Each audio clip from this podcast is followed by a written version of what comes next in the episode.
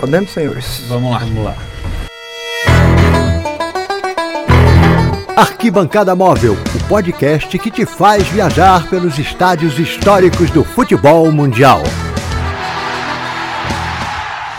Saudações, amigos e amigas, sejam muito bem-vindos. Eu sou Diego Lima, apresento e tenho orgulho de dar o apito inicial ao Arquibancada Móvel, o podcast que vai te fazer embarcar numa viagem pelos estádios históricos do mundo. O Arquibancada Móvel é um podcast produzido por alunos do curso de jornalismo da UFRN, dentro do programa Universidade do Esporte, o DE que você já conhece, que vai ao ar nas noites de segundas e quintas-feiras na Universitária FM 88,9 às 8 horas da noite, com live no perfil do Facebook do Universidade do Esporte. Siga, curta e compartilhe as redes sociais do DE no Facebook e no Instagram. Toda semana nós traremos aqui um novo episódio do Arquibancada Móvel com histórias, jogos marcantes e muito mais sobre algum estádio que é templo do futebol mundial. A apresentação é comigo, Diego Lima. Se você quiser me conhecer aí, saber quem é que eu sou, Tu pode me seguir lá no Instagram, arroba Diego V. Lima, Diego com Y. E os comentários e informações são com Anthony Medeiros e Pedro Henrique Brandão.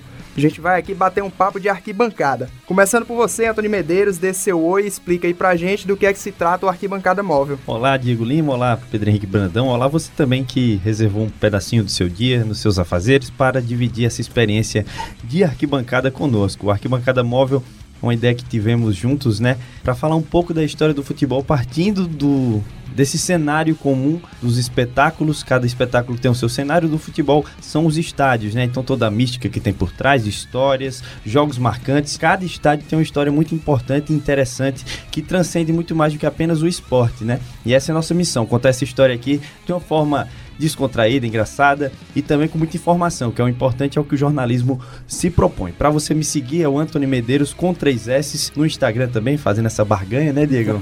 e também fazer isso, você me segue lá e também vê muito conteúdo de futebol que eu posto por lá também. Perfeito, Antônio. Conosco aqui também o Pedro Henrique Brandão. Dê aí seu recado, Pedro. Boa noite aos amigos aqui na mesa, boa noite aí quem está nos acompanhando. É um prazer, é muito satisfatório colocar em prática esse projeto que a gente já vem aí pensando, imaginando algum tempo para falar sobre isso realmente, sobre esse lugar que é templo do desse esporte tão amado e tão apaixonante. Claro que o futebol ele nasce aí da simplicidade, né? Uma bola e meia dúzia de amigos, todo mundo pode jogar, mas é dentro do estádio que essa história ganha vida, ganha proporção e que realmente é, transforma esse esporte numa coisa bem maior além do que a gente pode imaginar e conhecer. Aquilo que a gente sempre diz do, dos estádios é estádio não é teatro, mas é palco para grandes espetáculos. Estádios não são arenas,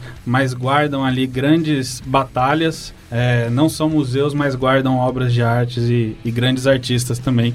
E é para falar de estádio, para falar de arquibancada que a gente vem aqui e o Arquibancada Móvel é o podcast que vai fazer você viajar pela história dos estádios e do futebol que guarda dentro desses templos do futebol aí.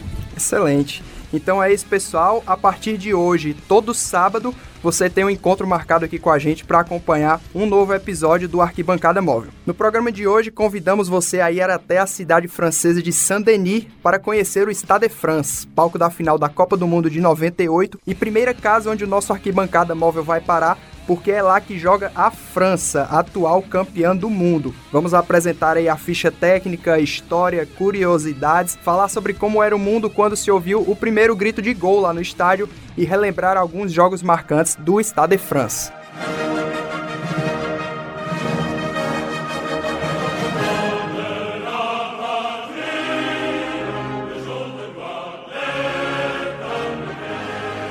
Então já vamos logo aí para o nosso primeiro assunto, sem mais delongas. Pedro, por gentileza, você pode trazer a ficha técnica para a gente? Muito bem, Diego Lima. Ficha técnica do estádio, começando aí pelo, pela construção. Né?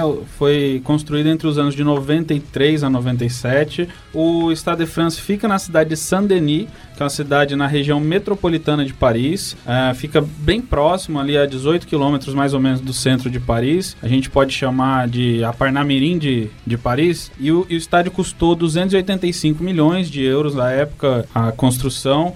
Foi concebido para a Copa do Mundo de 98. Tem uma capacidade de 8.338 lugares é, e foi inaugurado no dia 28 de janeiro de 1998, portanto aí há 21 anos. É, em relação à, à, data, eu achei até aqui umas curiosidades, umas coincidências, e como eu gosto de coincidência com data, vou trazer aqui que são estádios inaugurados também em um 28 de janeiro. É, a gente tem aí o, o estádio Otávio Mangabeira, que é a famosa Fonte Nova. Foi inaugurado no dia 28 de 1 de 1951 em Salvador. Temos também o estádio Bom Jesus da Lapa, é o estádio em Apucarana, no Paraná, em que o Roma do Paraná é o mandante dos jogos lá e foi inaugurado no dia 28 de janeiro de 67. Temos também o estádio municipal Doutor Augusto Schmidt Filho, o Chimitão, que é a casa do Rio Claro, fica na cidade de Rio Claro, interior de São Paulo. Esses, e... esses estádios do interior são os melhores, são os que têm os nomes mais fantásticos. Exato, é apelidado ali carinhosamente de Chimitão.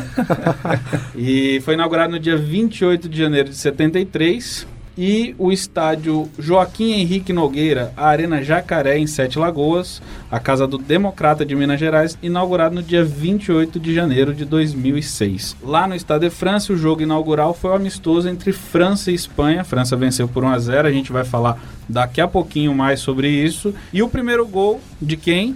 Só de Zinedine Zidane, o dono do estádio, Não poderia ser diferente. Estádios aí que possivelmente virarão episódios aqui do Arquibancada Móvel posteriormente. São 21 anos desde a inauguração, né? Um estádio aí que recentemente atingiu a sua maioridade, um estádio jovem quando é comparado aí com outros gigantes como o Maracanã e o Wembley, que com certeza estarão aqui também no no nosso programa. Mas o mundo mudou muito depois daquele 28 de janeiro de 98. Que tínhamos no mundo aí, Anthony? Foi um ano bastante longínquo aqui pra gente, né? A gente vê como se fosse perto, mas já fazem 21 anos, como o Diego mesmo falou, né? Em janeiro tivemos a estreia do filme Titanic, né?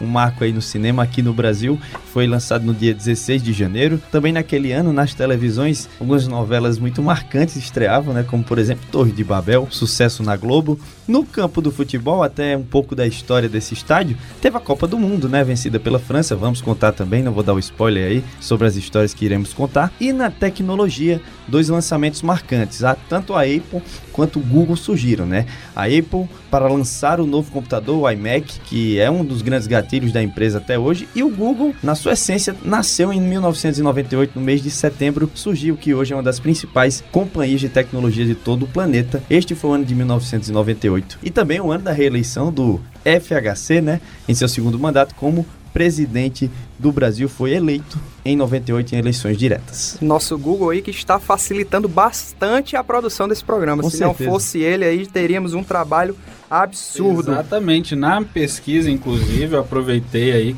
claro que eu pesquisei também como era o mundo em 98, né?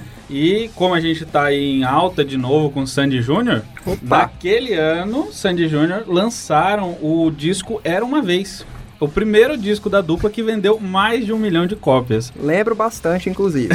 Você a gente agradece ao Google ou ao Sandy Júnior mesmo, né, pelo lançamento. Pois é.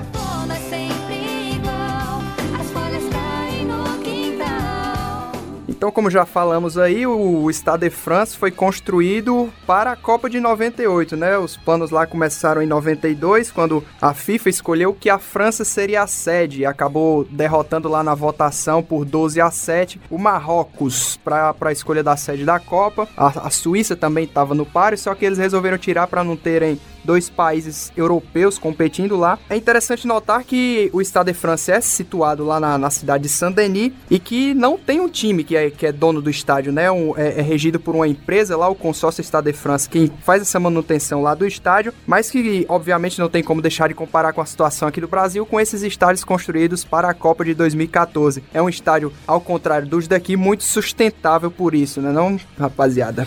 É, o modelo de contrato usado para a gestão da, do Stade de France tem se mostrado um modelo muito viável que faz com que o estádio seja autossustentável, né? Eu até peguei uma fala aqui do, é, do Mathieu Barney, que é o gerente de marketing do estádio hoje, ele dizendo que existem elefantes brancos em Atenas, Pequim, na África do Sul e até no Brasil. Mas aqui resolvemos apostar em várias atividades, incluindo encontros de negócios e turismos. As aspas aí do Mathieu Barney. Ele está se referindo, na verdade, à, cláusula do contrato que obriga a Federação Francesa a realizar alguns jogos lá, inclusive da seleção francesa, será também assunto daqui a pouco, na segunda parte do podcast, é, um jogo lá da seleção francesa em que aconteceram uns eventos lá que fogem um pouco da esfera esportiva. Mas voltando para o contrato aqui, por exemplo, lá já foi a sede do Mundial de Atletismo 2003, da Copa do Mundo de Rugby em 2007. É, e, e, outros eventos, como prova de automobilismo, corrida de cavalo, vôlei de praia. E o que me surpreendeu muito, acho que surpreenderá também os amigos aqui e quem nos ouve, é de uma prova de windsurf. Não me perguntem Olha. como isso aconteceu dentro de um estádio. Eu queria saber também ondas, é, vento e tudo mais, mas aconteceu. Só assim, a título de curiosidade, o número de visitantes do estádio impressiona muito. São 100 mil pessoas que passam pelo Estádio de França visitando o estádio por ano, conhecendo até por toda essa, essa mística que a gente já falou dos estádios, porque lá aconteceu uma final de Copa do Mundo e as pessoas vão lá para conhecer e isso tudo é pago, são ingressos pagos e também reverte aí é, verba para o estádio, para a manutenção do estádio. E é importante a gente dizer que hoje não existe dinheiro público para manutenção do Estado de França. Isso aí, isso aí dá uma média de 274 pessoas por dia, imagina aí. A gente vê uma realidade totalmente diferente. Por exemplo, aqui a gente tem que trazer para nossa realidade aqui na Arena das Dunas, né? Não tem 274 pessoas visitando diariamente a Arena Tour, né? Que é o chamado Tour pelas dependências da Arena das Dunas. E é uma realidade que não está apenas conosco na Arena das Dunas. É, a administração desses estádios aqui, elas sucumbem muito a essa questão de depender dessa iniciativa pública, de depender de um repasse público, como tem aqui no governo é, do Rio Grande do Norte. Até hoje é o que mantém a arena funcionando. O consórcio depende desse repasse e não atentam para outras formas de receber algumas receitas. Tem pontos positivos, é verdade. Essa abertura de salas comerciais que está se tornando uma tendência em alguns estádios, mas isso é uma coisa muito velha, inclusive na Europa, né? Então essa implementação aqui é bacana, mas a gente vê que nessa nossa realidade podia ter feito muito mais, né? Pode ser feito muito mais para utilizar esse espaço que é um baita espaço, um espaço que motiva e que mexe com muita gente, mexe com a paixão de muita gente então, tem um gatilho que precisa ser de fato ativado e esse Estado de França, por exemplo, é um bom exemplo para ser utilizado aqui nas nossas estruturas, nossas, nossas máquinas esportivas aqui no Brasil. Trazendo até para o nosso cenário aqui, já que Anthony falou muito bem dessa parte, você tem aí a possível construção e inauguração do Estádio do América. E isso vai praticamente inviabilizar a Arena das Dunas, já que a gente está aqui para falar de estádios e tudo mais, mas também um pouco além do, do, do, do, esporte, do futebol, a gente pode também traçar esse, esse futuro aí, que será feito da Arena das Dunas assim que o América, e justamente com todo o mérito, conseguir inaugurar o seu estádio e mandar seus jogos lá na sua propriedade, né? Se atualmente já não é o futebol que sustenta o custo da Arena das Dunas, imagina quando o América realmente de fato for jogar na sua arena, vai ter que se desdobrar ainda mais o pessoal lá do, do consórcio da arena para fazer essa manutenção aí com shows e tudo mais. E é justamente o, o que acontece lá no Estado de França, né? Porque eventos de futebol é o que menos tem e o estádio possui uma arrecadação anual de quase 100 milhões de euros. Um esporte que sustenta muito lá o, o custo do estádio é justamente justamente o rugby, que já teve a, a, a final da Copa do Mundo, sediou também a, a Heineken Cup de 2010, que entre aspas, é a, a, Champions de Rugby lá dos clubes da Europa, sediou a Corrida dos Campeões, que é um evento lá muito famoso do automobilismo, onde vários pilotos famosos correm um, uma, uma, disputa amistosa. E é importante ressaltar também que o Estado de França foi o único da Copa de 98 levantado do zero. Todos os outros estádios lá foram dos clubes da França que foram reformados, uma coisa que até martelou um pouco no governo de Paris, do governo da França em si, foi justamente o fato de Saint-Denis não possuir um clube e como é que ia fazer para gerenciar esse estádio não se tornar um elefante branco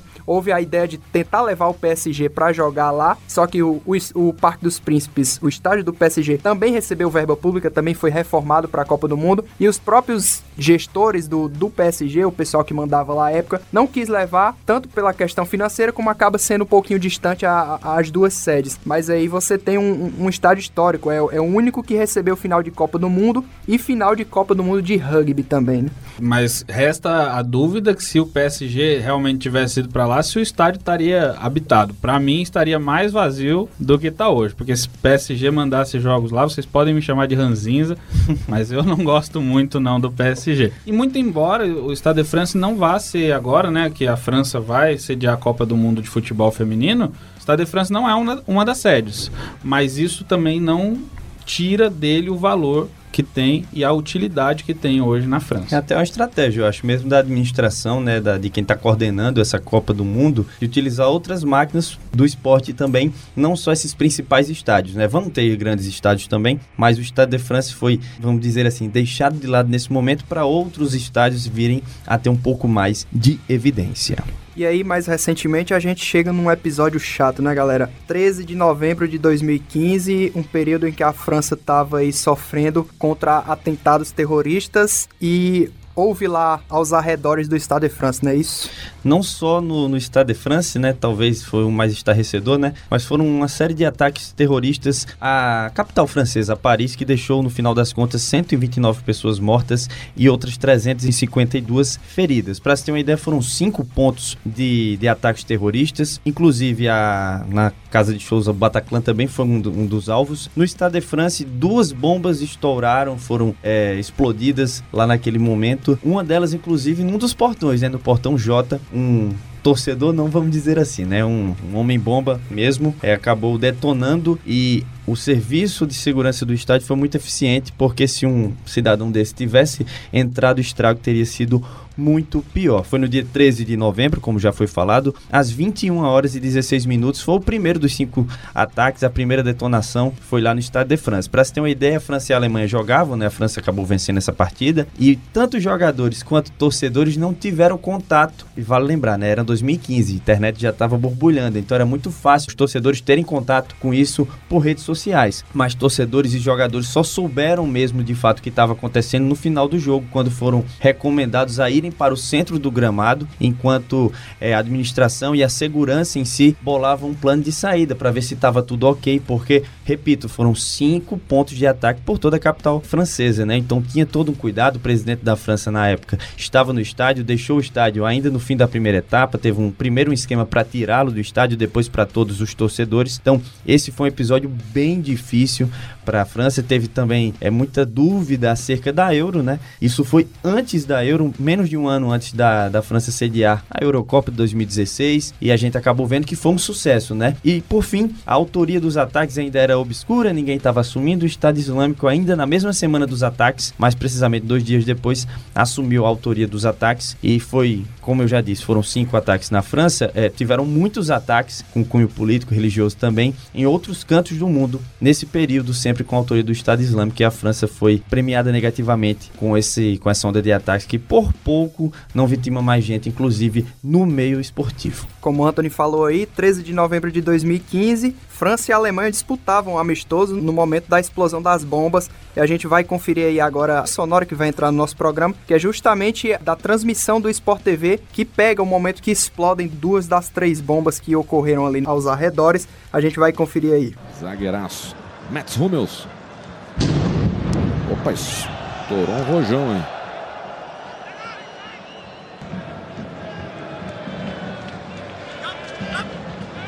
Evra.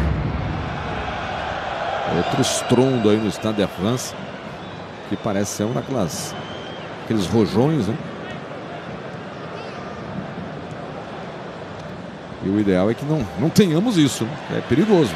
Você viu aí o momento da explosão, o, o narrador fica até um pouco sem saber o que é que estava acontecendo, pensa que são rojões que, que estavam explodindo lá fora do estádio os jogadores dentro do campo no, também a, a, câmera dá uma focada no Evra, ele toma um susto quando tem uma explosão, fica sem saber o que é que tá acontecendo e no final do jogo, quando descobrem que, que são realmente foram atentados, a torcida é conduzida para dentro do gramado durante um, um, certo tempo antes de ser liberada para retomarem suas rotinas. Aí cerca de 40 mil pessoas estavam presentes lá no estádio no momento do ataque e por sorte aí pela segurança do estádio que esses homens bombas não conseguiram adentrar aí dentro do estádio e vitimar mais gente. É isso, pessoal, de curiosidades, histórias do Estado de França. Podemos partir aí para nossos jogos históricos. A bola jogada, né? Melhor parte. A melhor parte agora, né? Então vamos embora. 28 de janeiro de 98, inauguração do Estado de France. A França recebeu a Espanha, 78.368 pessoas foram assistir a vitória francesa na, naquela que seria a sua casa.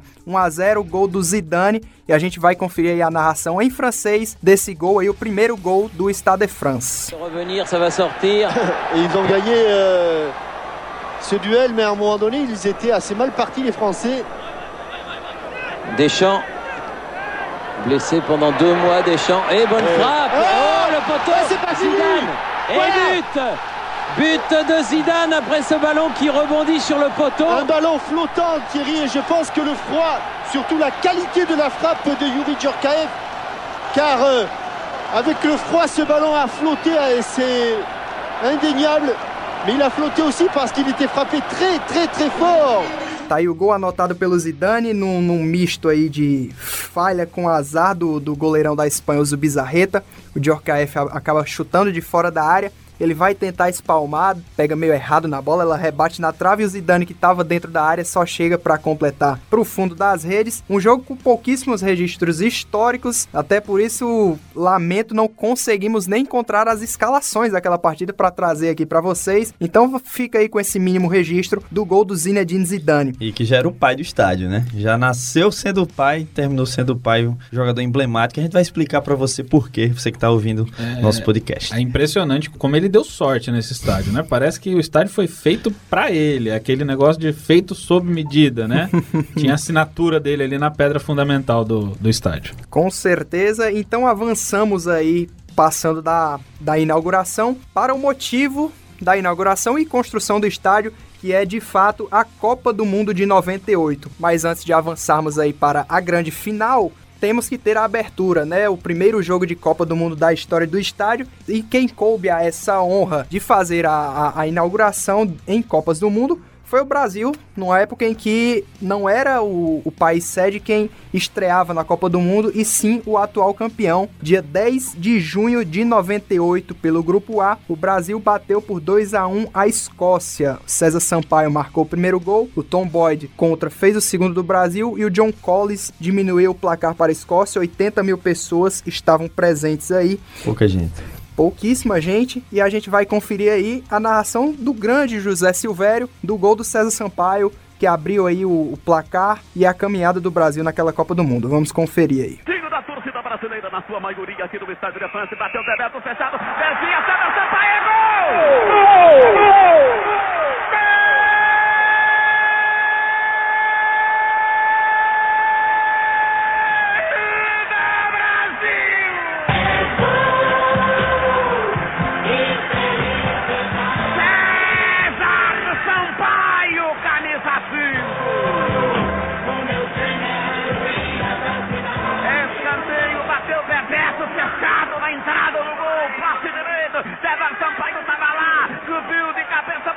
cantinho direito do gol da Escócia.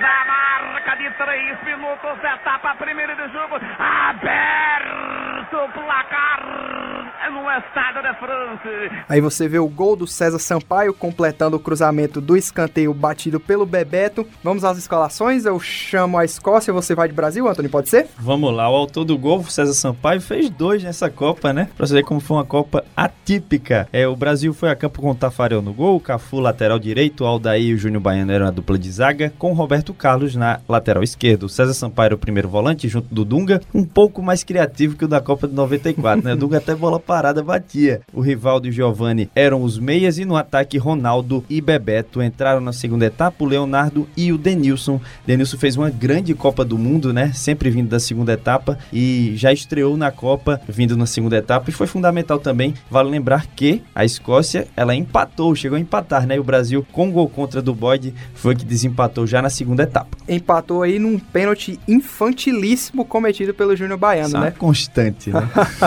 Tava mal de time a seleção, né?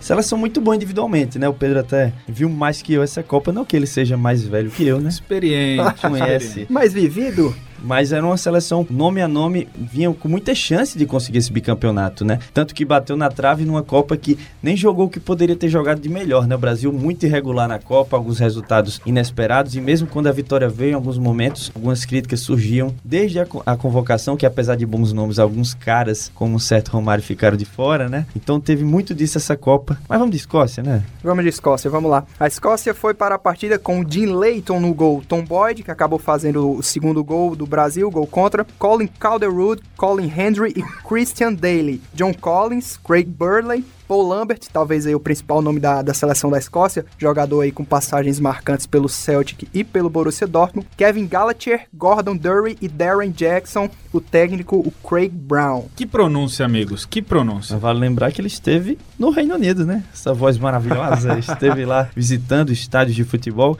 Inclusive, dá um bom motivo de podcast também, um bom assunto nessa viagem, viu, Diego? Depois dá, depois dá, quando a gente for avançando aí, vamos comentar mais. Antes de passarmos aí para a grande final da Copa do Mundo de 98, podemos rapidamente passar pelos caminhos de ambas as seleções, Brasil e França, naquela Copa do Mundo. Você pode passar aí pra gente o caminho do Brasil, Pedro, por gentileza? Com certeza, Diego. O Brasil entrou aqui no grupo A, venceu logo de cara a Escócia, depois venceu o Marrocos por 3 a 0 e no último jogo perdeu para a Noruega.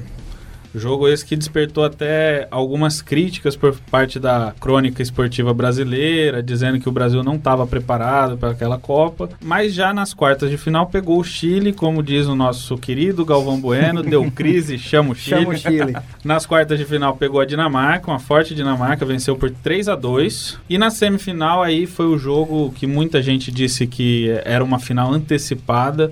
Foi o empate em 1 a 1 com a Holanda, aquela Holanda de Frank de Boer, Cocu, Cliver. Cliver, enfim. E nos pênaltis deu Brasil. 4 a 2 Tafarel pegou dois pênaltis naquela decisão. Já a França iniciou ali no grupo C, bateu logo de cara a África do Sul por 3 a 0, a Arábia Saudita por 4 a 0 e no último jogo pegou a Noruega e venceu também por 2 a 1. Caminho fácil no grupo da, da França, né? Pegou aqui África e Arábia Saudita, fez logo sete gols. E aí nas oitavas de final pegou o Paraguai, Paraguai que nessa Copa tinha um destaque Gamarra na zaga. Sim. Gamarra, no gol, né? Gamarra chega nesse jogo sem ter feito nenhuma falta, como zagueiro, sem ter feito nenhuma falta. Recorde que acabaria sendo batido pelo Juan em 2006. Isso.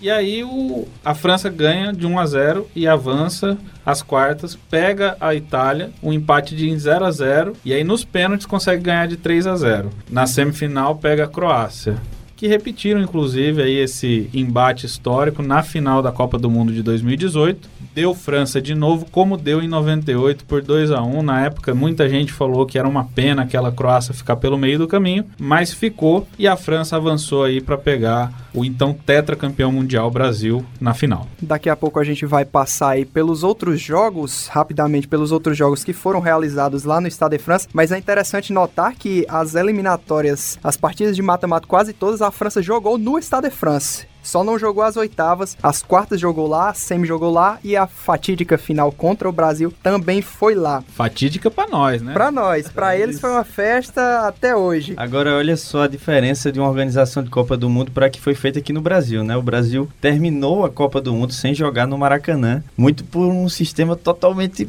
como é que eu posso chamar, né? Desast- Absurdo. Absurdo, desastroso, que você coloca o Brasil para estrear em São Paulo, passeia por vários lugares do Brasil, inclusive nosso Nordeste teve jogo aqui no Ceará e não teve jogo no Maracanã, no principal palco, né? Então faltou um pouco de tato, né? Parece que sempre essas decisões um tanto quanto políticas para agradar fulano, cicrano, uma questão de influência e tudo mais, tentar sair bem com todo mundo acaba não saindo bem com ninguém. 12 de julho de 98, 80 mil pessoas estavam lá presentes nessa primeira final de Copa do Mundo da história do Stade de France. Placar, não precisamos lembrar, 3 a 0 para a França, 2 de Zinedine Zidane e Petit no final fechou a tampa do caixão da seleção brasileira. A França naquela partida foi a campo com Barthez, Desailly, Lizarrazu, Leboeuf, Thuram, Djorkaeff, Karembeu, Petit, Deschamps e Zidane e na frente o contestadíssimo Guirvache. Entraram ainda no segundo tempo o Vieira, o Bogossian e o Dugarry, o técnico, o Aimé Jaquet. Você escala o Brasil, Jean Antônio, por gentileza? Com lágrimas nos olhos, eu digo que foi a campo com o Tafarel, Aldair Júnior Baiano na zaga, o Cafu Roberto Carlos nas laterais, Dunga César Sampaio, Leonardo e Rivaldo fecharam o meio e o Bebeto e o Ronaldo entraram. Entraram não, né? Foram a dupla de ataque. O Ronaldo tem uma história muito bacana, né? Que todo mundo cansou de ouvir, a gente conta já já. e o Edmundo e o Denilson entraram na segunda etapa, né? Pra diferença, pra você ver, o Denilson entrou em todas as partidas partidas desta Copa de 98. Já que você falou de uma história aí legal do Ronaldo, que a gente vai falar daqui a pouquinho, o Edmundo, que entra no segundo tempo, também tem uma história muito legal que a gente também vai contar daqui a pouquinho. Daqui a pouquinho, quando a gente vamos comentar um pouco mais, adentrar no que foi essa partida. Antes disso, vamos ouvir aí a narração da voz do Galvão Bueno, do terceiro gol da França, aquele que selou o título mundial da equipe francesa, da seleção francesa contra o Brasil, o gol do Petit. Pensei em colocar aqui a narração do primeiro gol do Zidane para colocar a pistolada que o Galvão dá com o Roberto Carlos naquele escanteio que ele dá. Não coloquei porque ficaria uma sonora muito grande, uns 2, 3 minutos aqui, então preferi cortar direto para do Petit. Na volta comento sobre Galvão e Roberto Carlos. Vamos lá. Não, não, Diegão. Pô, o- a principal fala do Galvão na Copa, quem ouviu lembra, quem não ouviu tem que conhecer. Vamos colocar a pistolada dele aí com o Roberto Carlos, que o pessoal tem que conhecer isso. Voltou para Carembê. Chegou o Roberto. Tomou a frente. Fez lá a graça para tentar evitar. Não conseguiu. É escanteio. Essa gracinha que às vezes custa. Tomou quando tá 0 a 0 Era só do lado ali. Quando levou no peito, jogasse para lateral. Seria lateral e não escanteio. Aí o lançamento para a área brasileira. Olha o que aconteceu. Olha o que aconteceu. Gol da França. Zidane aos 27 minutos do primeiro tempo. Copa do Mundo é coisa séria. Final de Copa do Mundo é coisa muito séria. Não é lugar de gracinha e de malabarismo. Na tentativa do malabarismo, em vez de lateral, pintou o escanteio. O que aconteceu? Cabeça de Zidane, bola no chão, gol da França. França 1 a 0. 1 para a França, 0 para o Brasil. Vamos aqui primeiro a uns comentários, meus caros colegas. Antes da seriedade, essa relação do Galvão e do Roberto Carlos, ela veio desde as quartas de final. Desde o 3 a 2 contra a Dinamarca, pequenas alfinetadas contra a Holanda, tem uma jogada que é sensacional. A do gol do Clive começa a jogada no lado esquerdo. Teve muita coisa naquela jogada. O Galvão insistentemente falou do Roberto Carlos. Nessa final, além desse gol, muito em cima do Roberto Carlos, O segundo gol. o segundo gol e o Galvão conferindo também. E terminou na Copa de 2006, né? Naquele lance, o Roberto Carlos Ele- contra a mesma França, arrumando o meião. Quem percebeu antes de todo mundo? Galvão Bueno. Ele começa odiando o Roberto Carlos, ama em 2002 e termina o ciclo do Roberto Carlos na seleção odiando ele pelo mesmo jogo contra a França em 2006. Uma relação de amor e muito ódio. Com Mas na certeza. narração que a gente acabou de ouvir, o Galvão tá quase em lágrimas já, né? Como, Tá nas o, cordas. como o Brasil já, né? Como o brasileiro ali já também já tá acabado. Pra começar, eu não vou fazer aquela clássica pergunta de se o Ronaldo, com toda aquela questão da convulsão, que ele não estaria inteiro pro jogo, não vou fazer aquela clássica pergunta de e se o Ronaldo estivesse inteiro, seria outro jogo? Porque acredito que concordamos que sim, seria outro jogo, não só pelo fato de o Brasil ter o seu grande craque em boa forma, mas também porque todo o time não entraria tão apático e tão medroso como entrou. Mas e se o Edmundo tivesse começado como titular, seria outra partida? Aí sim, meu amigo. Aí eu digo que sim. Eu acho que não tiraria o título da França, mas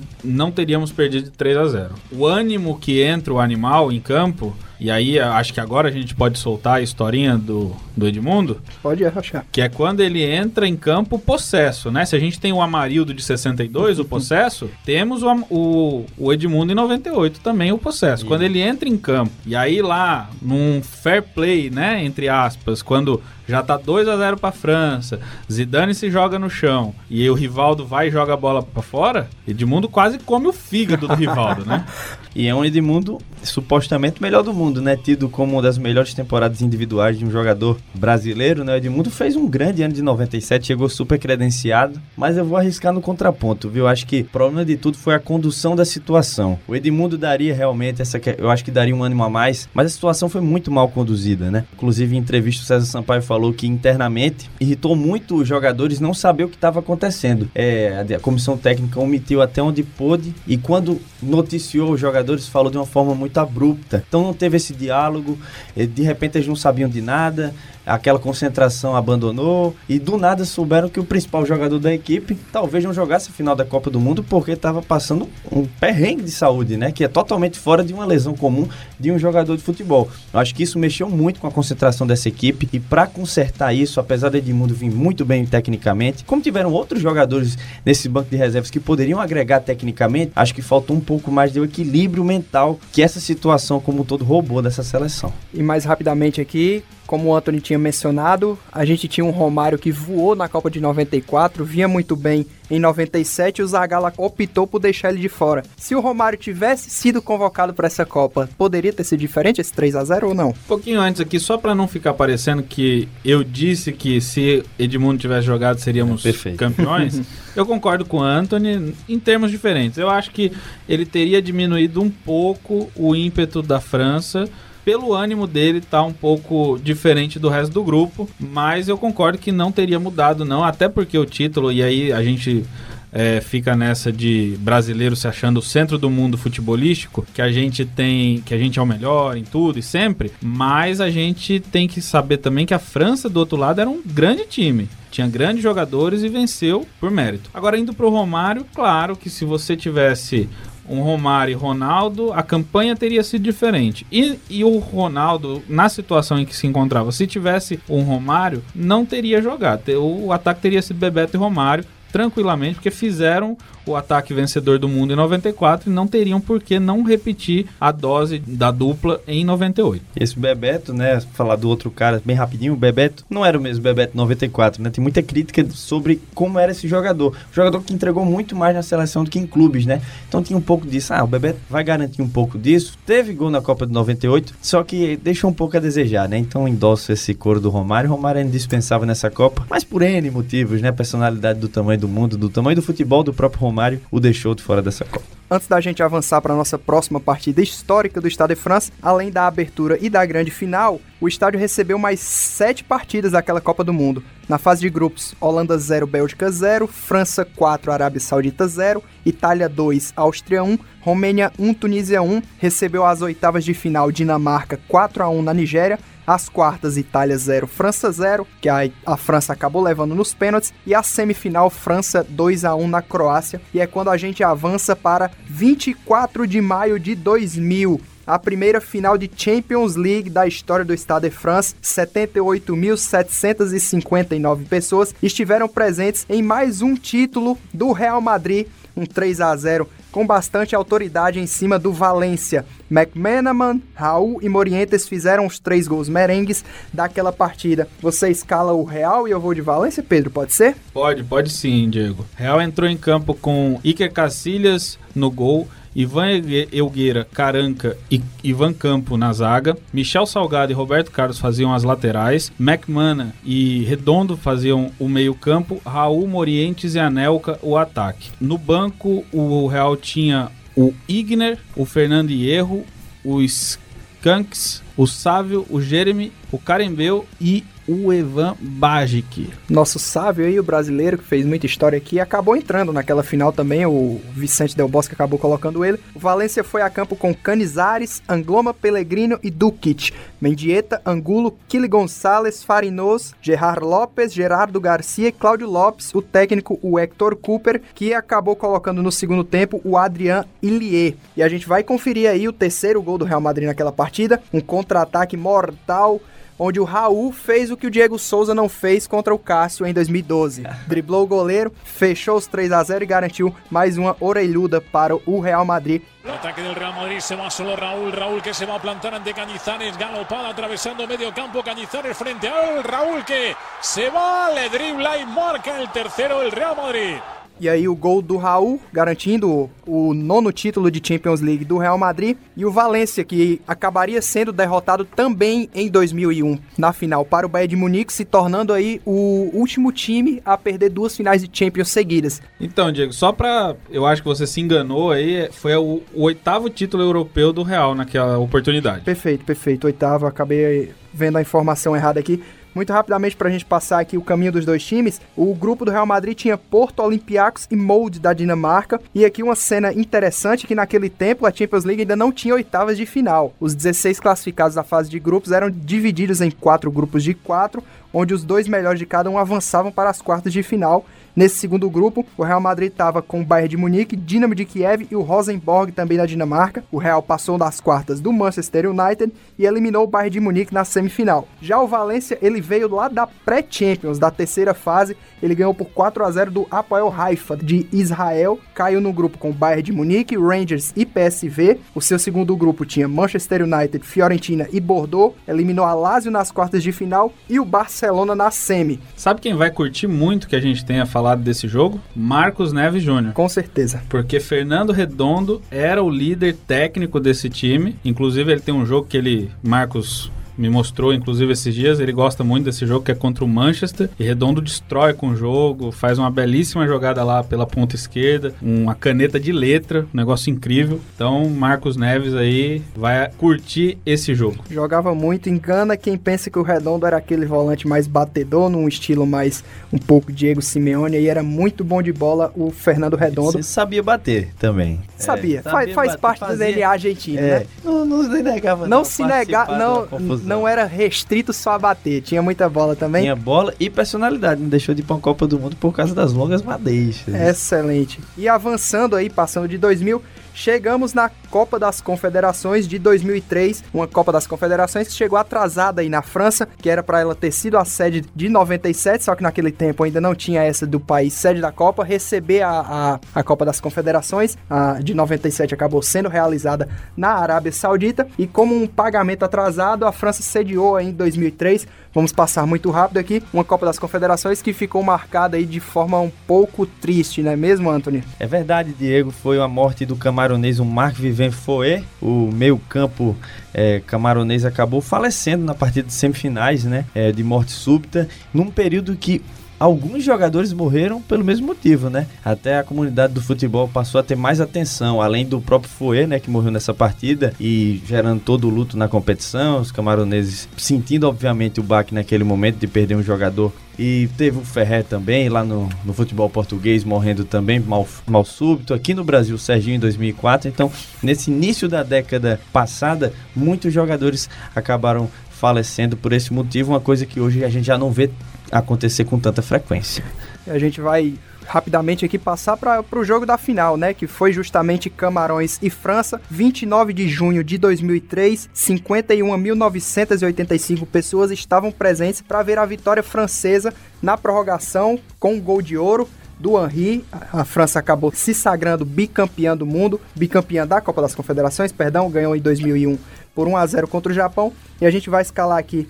Eu chamo Camarões, você a França, pode ser, Anthony? Pode sim, vamos lá. Camarões escalado com Kameni, Perri Dumbe, Song Atoba e Metomo. Mibami, Nitap, Messangue, Jemba Jemba, Nidif e Idrissou. O técnico, o Winfried Schaffer, entraram ainda no segundo tempo o Eto'o e o Emana. Vamos de França, né? Esse, os campeões da competição, o Barté foi o goleiro, o Sanhol lateral direito, o Galad Saili e o Lizarrazu na lateral esquerda, o Dacour, que momento, né? O Pedretti, essa dupla de volante não batia em ninguém. Julie, o Cissé e o Thor jogavam um pouco atrás do Thierry Henry e o técnico era o Jacques Santini. E entraram na segunda etapa bons jogadores, o Robert Pires, o Lilian Thuram e o Capô, jogador que deveria ter tido uma melhor sorte no futebol, gostava muito dele no tempo do FIFA na década passada.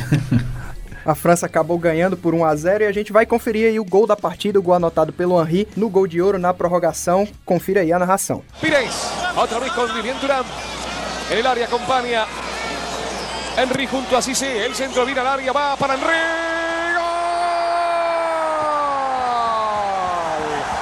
¡Gol!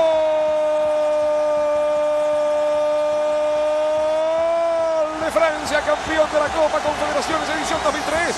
Francia se queda con el gol de oro, Francia se queda con el partido, Francia se queda con la Copa. E aí o gol do Henry é, é interessante notar que já não tinha mais clima para aquela competição, tanto é que o, o Henry para, né, de uma vez após anotar o gol. Você tem essa informação aí, né, Pedro? Não, é, é um até bem triste, né? O, o clima dessa final. A, a equipe de Camarões leva uma foto bem grande de, de é. do Foe para o banco de reservas. É, enfim, um clima de um jogo que mais um de alguns que a gente conhece que não deveria ter acontecido. E até a, a torcida, né? A, a, competição em si já não teve tanto brilho, marcada por esse, a morte do Foe. Na final, 51 mil pessoas, o Diego até falou. A gente viu muitos jogos que a gente acabou de falar com 70 mil pessoas, 80 mil pessoas, isso, isso. quase metade de gente no estádio, então tava bem complicado. O próprio Henry se emociona muito na, na hora da, da execução dos hinos nacionais, né? Ele claramente lá chorando. E o Foe jogava no futebol francês, era meio campo do Lyon. Então tinha essa questão da identidade também com a própria França. Então passando rapidamente aqui, o Camarões estava no grupo com Turquia, Brasil e Estados Unidos. O Brasil que acabou dando vexame nessa, nessa Copa das Confederações. Já já a gente traz, eu trago aqui a, a escalação do Brasil, do último jogo da fase de grupos da seleção brasileira. E na semi, a Colômbia perdeu por 1 a 0 para Camarões, que acabou avançando na final. A França estava no grupo com Colômbia, Japão e Nova Zelândia, ganhou por 3 a 2 da Turquia na semi. A última partida do Brasil na, nessa Copa das Confederações foi um 2 a 2 com a Turquia, o único ponto somado pela seleção brasileira que estava escalada na época com Dida, Maurinho, Lúcio, Juan e Gilberto, Emerson, Ronaldinho, Kleberson, Ricardinho, Adriano e Ilan, que eu confesso que não fazia ideia de quem era esse ser humano, tive que ir pesquisar. Ele teve passagens por Paraná, São Paulo, Atlético Paranaense e Inter aqui no Brasil, jogou no West Ham também. O técnico era o Parreira, acabaram entrando no segundo tempo o Kleber, o Alex e o Gil, Gil Bala, ex-atacante do Corinthians.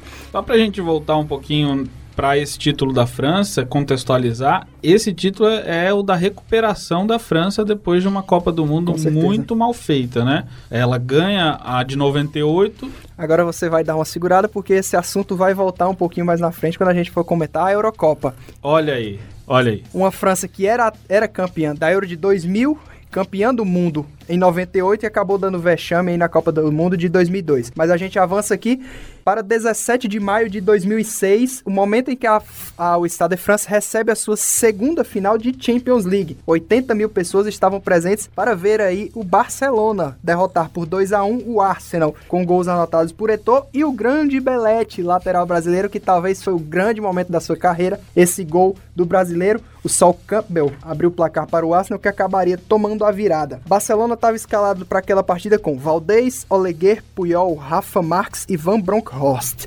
Edmilson, Deco, Van Bommel, Giuli, Eto'o e Ronaldinho, o técnico, o Frank Rijkaard, entrariam no segundo tempo Iniesta, Eric Larsson e Belete. Você escala o Arsenal, pode ser, Pedrão? Bom, no gol era o alemão Lehmann, Eboué e Ashley Cole nas laterais, Churrey Campbell na zaga, Pirre, Gilberto Silva, Fábricas e Eleb no meio campo. O ataque era feito por Lundberg e Thierry Henry.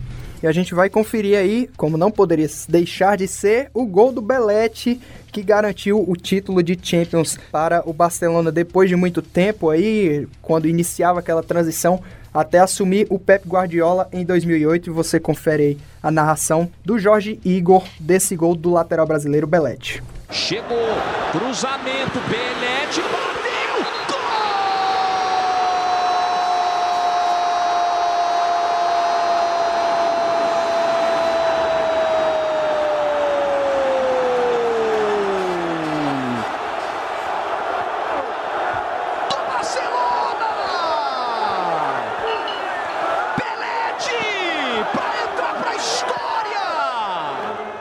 Aí o gol. Uma pena sim para essa equipe do Arsenal, né? Que tinha ainda aquela base que foi campeã invicta da Premier League de 2003, 2004. E o Henry aí que jogou muito nessa final, né? O que ele correu depois que o Arsenal tava com a menos foi um absurdo, né? É, a questão foi é, a saída do Lema, né? Expulso. E podia ter entrado um jogador de linha que seria melhor que o Almunia, né? No gol não era um dos melhores goleiros do, que o mundo já viu. E isso fez falta, inclusive, no lance do Belete. É um lance que ele tem muita polêmica se era um lance defensável ou não. Era uma bola que ele bateu com força, o Belete em entrevista já disse isso. Cheguei à linha de fundo, ninguém vinha chegando, eu bati com força para onde eu tava virado.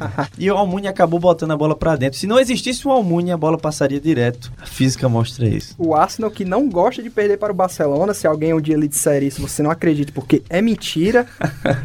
Só bem rápido aqui pra gente passar pelos grupos. O Barcelona veio do grupo com Werder Bremen, Udinese e Panathinaikos. Eliminou o Chelsea num jogo polêmico nas oitavas de final. Passou pelo Benfica nas quartas e do Milan na semifinal. Já o Arsenal saiu de um grupo com Ajax, FC Thun da Suíça e o Sparta Praga da República Tcheca. Eliminou o Real Madrid nas oitavas de final, a Juventus nas quartas e a, o surpreendente Villarreal na semifinal. O Arsenal que ainda jogava em Highbury, né? Esse jogo contra o Villarreal foi um jogo bem truncado. O Villarreal jogou o que tinha, o que não tinha, mas não foi suficiente para passar por esse excelente Arsenal que poderia ter tido uma sorte bem melhor. E a campanha do, do Barça é uma campanha bastante superior, né? Você pega aí nos matas, aí eliminou um Chelsea, o Benfica e o Milan, que eram três grandes times. Então, foi um título merecido apesar do aperto que passaram ali na final. Passando rapidamente aqui, em 2007, como a gente tinha mencionado, houve a Copa do Mundo de Rugby, que o, o Estado de França sediou lá algumas partidas, inclusive a final, no dia 20 de outubro de 2007, 80.430 pessoas estavam lá presentes para ver o título mundial da África do Sul, derrotando por 15 a 6 a Inglaterra, o Percy Montgomery e o François Stein anotaram lá os cinco penais que deram o título para a África do Sul, que é uma potência do rugby. Então avançamos aí para o evento mais recente que o Estado de França recebeu, que foi justamente a Eurocopa de 2016. E a França estava na abertura dessa Eurocopa, 2 a 1 contra a Romênia no dia 10 de junho de 2016. 75.113 pessoas estavam presentes e a gente vai conferir aí bem rápido o gol do Payet que garantiu a vitória da França nessa estreia, um golaço, um chute aí de fora de área que você vai ouvir na voz do Milton Leite. Bola mais atrás, Kanté dominou, enfiada de bola pro Paier, cabe o tiro, a batida, golaço!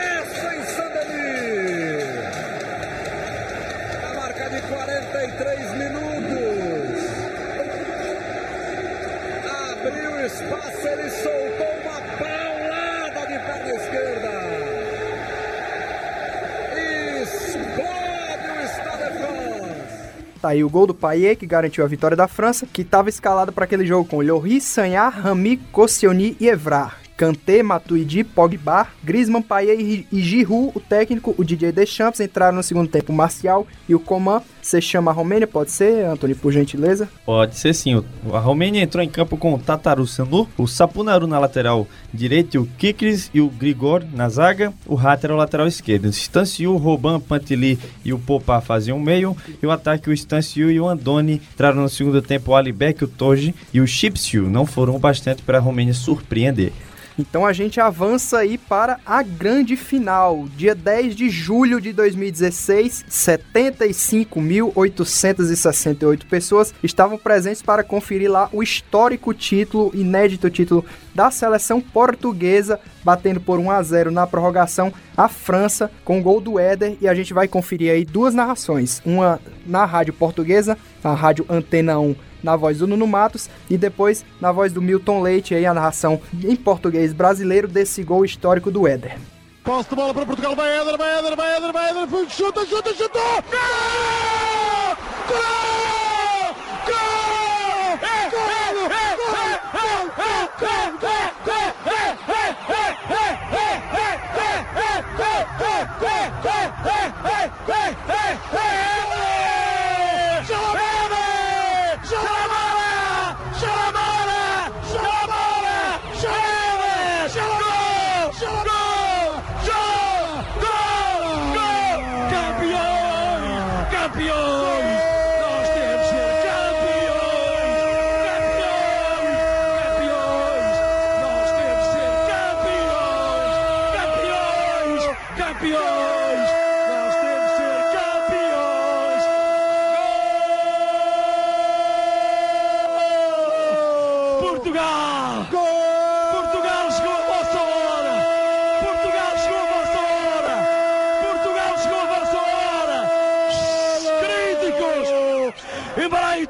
festa.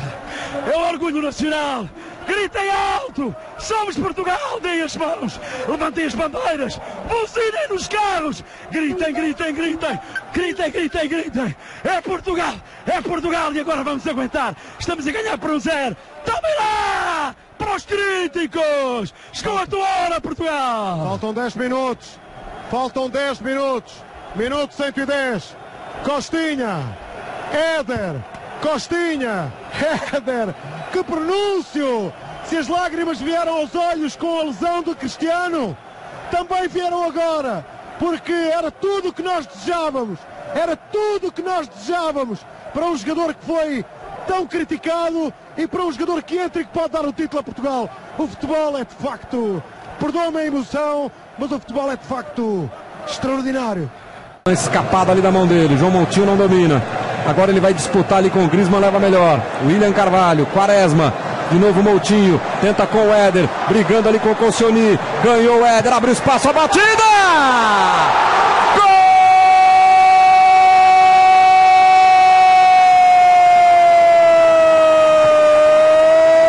Gol de Portugal! Éder! Uma paulada de fora da grande área! É uma festa portuguesa, com certeza! Tá aí você conferiu o gol do Éder, que acabou entrando no segundo tempo. Portugal foi para aquela final com Rui Patrício, Cédric Soares, Pepe, José Fonte e William Carvalho. Rafael Guerreiro, João Mário, Renato Sanches, Adrien Silva, Cristiano Ronaldo e Nani. O técnico Fernando Santos entraram ainda no segundo tempo João Moutinho, Quaresma e o artilheiro, o herói da noite, o Éder. Você chama a França, pode ser, Pedrão? No gol, Hugo Loris, lateral direito, Sanhá. A zaga era composta por Koscielny e um Titi. O Patrick Evra era o lateral direito. No meio, Sissoko, Paul Pogba, Matuidi e Payet. No ataque, Anthony Griezmann e Olivier Giroud. O técnico era o Didier Deschamps. Acabaram entrando ainda no segundo tempo para tentar fazer alguma coisa o Coman, o Gignac e o Marcial. E agora, três questionamentos aí para os senhores agora, depois de passadas essas escalações. Primeiro de tudo, a exceção de Cristiano Ronaldo. Alguém dessa seleção portuguesa seria titular da seleção francesa ou não? Falando seriamente, não. Brincando um pouco até pelo que fez, o Éder. É, o pobre do Éder não é titular nem em Portugal, mas seria da, da seleção francesa. Tá mas okay, fez o então, gol né? que serviu, né? Com certeza. É igual o Betinho, tá entre os maiores do Palmeiras de todos os tempos. Olha, eu acho que o Rafael Guerreiro poderia ser titular aí, porque o Evra já não fazia um, já não vinha tão bem na sua carreira e também o Rafael Guerreiro poderia ser francês. Ele tem na, dupla nacionalidade, um jogador também tem é, da sua ascendência é, um, um, pezinho na França, ele poderia ser francês, optou por jogar pela seleção portuguesa e parece que optou bem, né? Foi campeão dessa Euro, uma equipe do Portugal que se comportou muito bem, apesar das adversidades da primeira fase, o Diego vai falar ainda disso, conseguiu crescer quando era possível. Nesse jogo contra a França foi essa, a, o maior exemplo disso, né? A França foi muito melhor na partida, só que ainda falhava um pouco na concretização das jogadas, o que foi totalmente eliminado na Copa do Mundo, né? Foi uma França um, bem diferente. Um time ainda muito muito jovem, será que pesou essa questão da, da imaturidade para jogar grandes competições? Mas aí tinha caras experientes. Eu acho que tinha caras que poderiam segurar mais a barra, só que eram caras que não. Era, eles tinham a idade, eles tinham a vivência, só que eles não estavam no seu melhor momento da carreira. O Sanhar nunca foi um brilhante jogador, mas o Sanhar dessa Euro era um dos piores Sanhais que eu já vi, vamos dizer assim. o Evra também não vinha bem, jogadores que não são tão experientes, mas são mais, mais velhos. O Giroud já tinha uma certa idade, o Musa se socou. São jogadores, o Payet, né, que teve um pico tardio na sua carreira, são jogadores que tinham uma certa idade, já tinham alguma experiência internacional de jogar competição europeia e tudo mais, jogadores que poderiam oferecer um pouco mais. Eu acho que não foi mais por isso, não. Acho que era mais na formação do elenco em si, de estar tá se conhecendo, de estar tá se juntando para colocar uma pedra naqueles desempenhos recentes da França que não iam a canto nenhum, desde o último bom resultado, e aí conseguiram na Copa, né? E nessa Euro tinha toda a cobrança, uma geração muito é, importante da França, acabaram caindo em casa, mas viram que foi uma etapa importante na, na conquista da, do mundo em 2018. Eu vejo dessa forma também, eu acho que foi um, um último ensaio ali, um ensaio final muito importante para a Copa do Mundo. Tem as peças que foram substituídas, por exemplo, na Copa do Mundo lateral direito, foi uma grata surpresa para a França. Que Duas foi, laterais. Isso, foi o Pavar, faz até um belo gol contra o Uruguai, se não me engano. Argentina. Contra a Argentina. E tem essa substituição de peças, mas também tem a coisa de você colocar o time no fogo e os caras aprenderem ali o que, que é uma competição grande.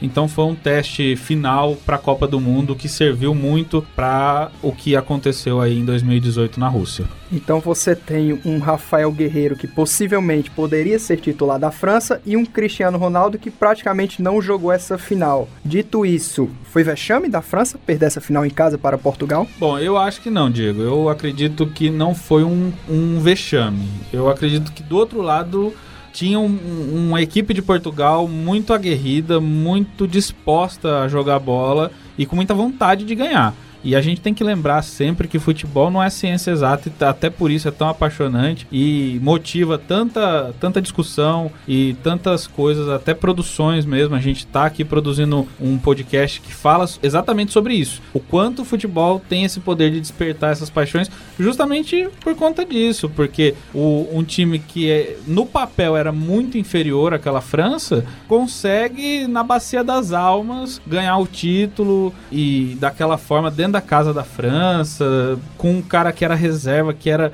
É, que é grosso. Isso, exato. Que ninguém acreditava e o cara consegue ir lá e fazer o gol. Então, não entramos nessa questão de acabar sendo um vexame, mas eu acho que eu não poderia deixar de citar essa fazer um pouco dessa comparação. Perder uma final de Eurocopa em casa contra uma seleção que entre aspas é inexpressiva e que não estava com seu principal jogador ou ser eliminada na primeira fase de uma Copa do Mundo, sendo a atual campeã da Euro, sendo a atual campeã do mundo e tendo uma grande seleção. O que foi pior para a história da França?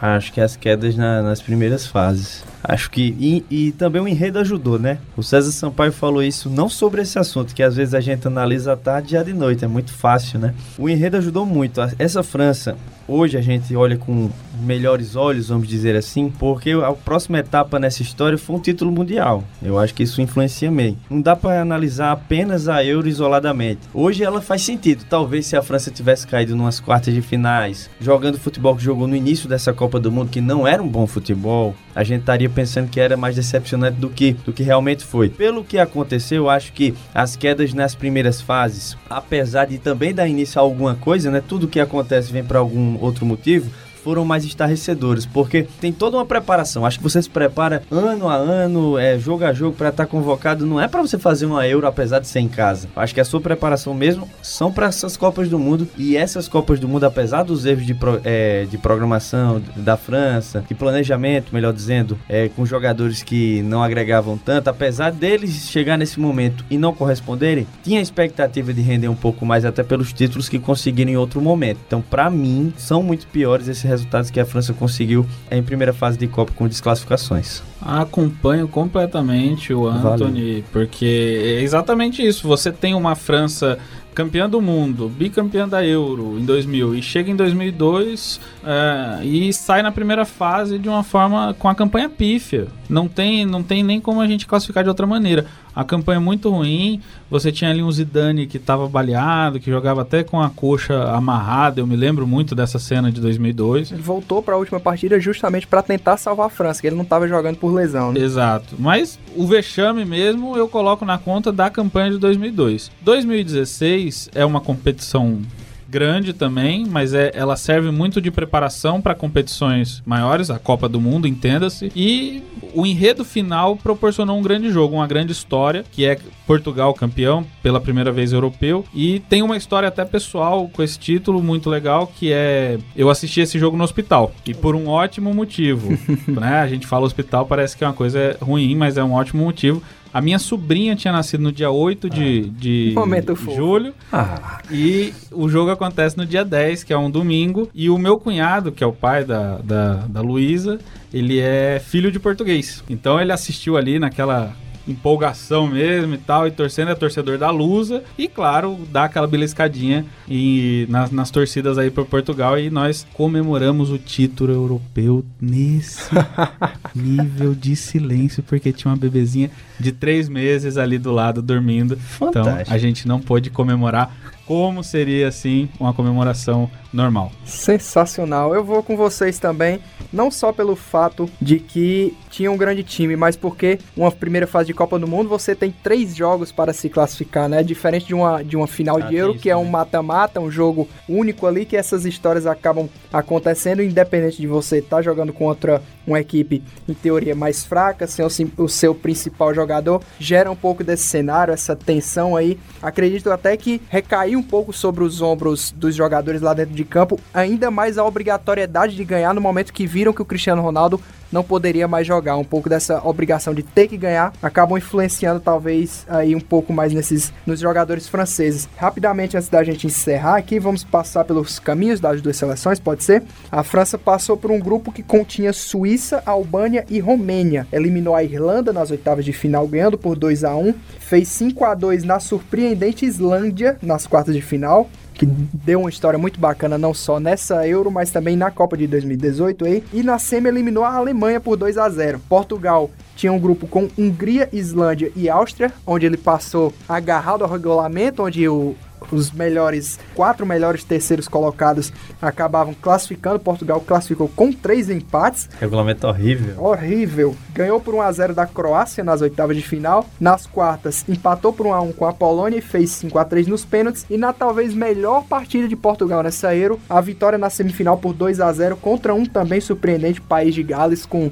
Ramsey e Bale jogando muito. Além da estreia da França e da final, o Stade de France recebeu aí mais cinco partidas. Três pela fase de grupos, um oitavas e uma quartas de final. Na fase de grupos, Irlanda 1, Suécia 1, Alemanha 0, Polônia 0, Islândia 2, Áustria 1. As oitavas de final, Itália 2 a 0 na Espanha e as quartas, França 2, Islândia 5. Diegão, só pra corrigir aí, esse placar da França Islândia foi 5 a 2 pra França. Os gols foram de Giroud, Pogba, Payet e Griezmann. O Giroud marcou duas vezes. É isso, senhores de Eurocopa. Podemos encerrar aqui o nosso programa, que acabamos nos estendendo aí nessa primeira edição. Acabamos um pouco nervosos, não seria a palavra. Falamos com o coração. Isso aí, nos empolgamos, essa seria a palavra certa. Então, aqui já próximos do nosso apito final do Arquibancada Móvel dessa semana, lembra você que estamos no Spotify e no Deezer. E deixo aqui o convite para que você acompanhe nossas redes sociais e compartilhe com seus amigos. Eu, Diego Lima, me despeço. O Arquibancada Móvel volta na semana que vem e nós esperamos você. Até a próxima, Pedro. Até a próxima. Muito satisfeito, muito alegre de ter participado, de ter conseguido dar esse pontapé inicial mesmo nesse projeto tão querido até, que a gente já pegou até um, um gostinho assim, um, um amorzinho, né? Já estamos salivando pelo próximo episódio. Exato, e a gente conseguiu agora aí é, gravar o primeiro episódio. Esperamos que vocês gostem, acompanhem as nossas redes sociais. Quem gostou, eu também escrevo. Eu pode me acompanhar lá na plataforma Medium. Procura lá Pedro Henrique Brandão. É, eu publico lá sempre, inclusive esses podcasts virarão textos que eu publicarei lá. Lhes asseguro, vocês não se arrependerão, porque aqui do meu lado está um cara que escreve muito. Muito obrigado pela parte que nos toca. e agradeço muito quem nos acompanhou até esse momento. E um abraço. A gente volta na próxima semana com mais uma história muito legal de um estádio que guarda aí grandes histórias. Valeu, Antônio. Valeu, Diegão. Valeu, Pedro. Obrigado você que nos acompanhou até aqui, né? Você tem um uma grande generosidade de nos acompanhar por tanto tempo no seu dia. Se você tem 24 horas, você nos ouviu por quase uma hora, então muito obrigado. E faça isso mais vezes e participe nas nossas redes sociais também, opinando, né? Nós teremos mais temas, ou seja, mais estádios. A gente quer saber o que você quer que a gente fale aqui. Qual estádio pode ser tema de um possível arquibancada móvel no futuro. Você também é parte do projeto. Muito obrigado por estar conosco até aqui. O Arquibancada Móvel tem direção e apresentação de Diego Lima, redação de Antônio Medeiros e Pedro Henrique Brandão. Muito obrigado a você que nos acompanhou durante todo esse tempo. Esperamos que você volte aqui na próxima semana para nos dar um pouquinho dessa sua moral aí e acompanhar o próximo episódio. Valeu, um abraço. Arquibancada Móvel, o podcast que te faz viajar pelos estádios históricos do futebol mundial.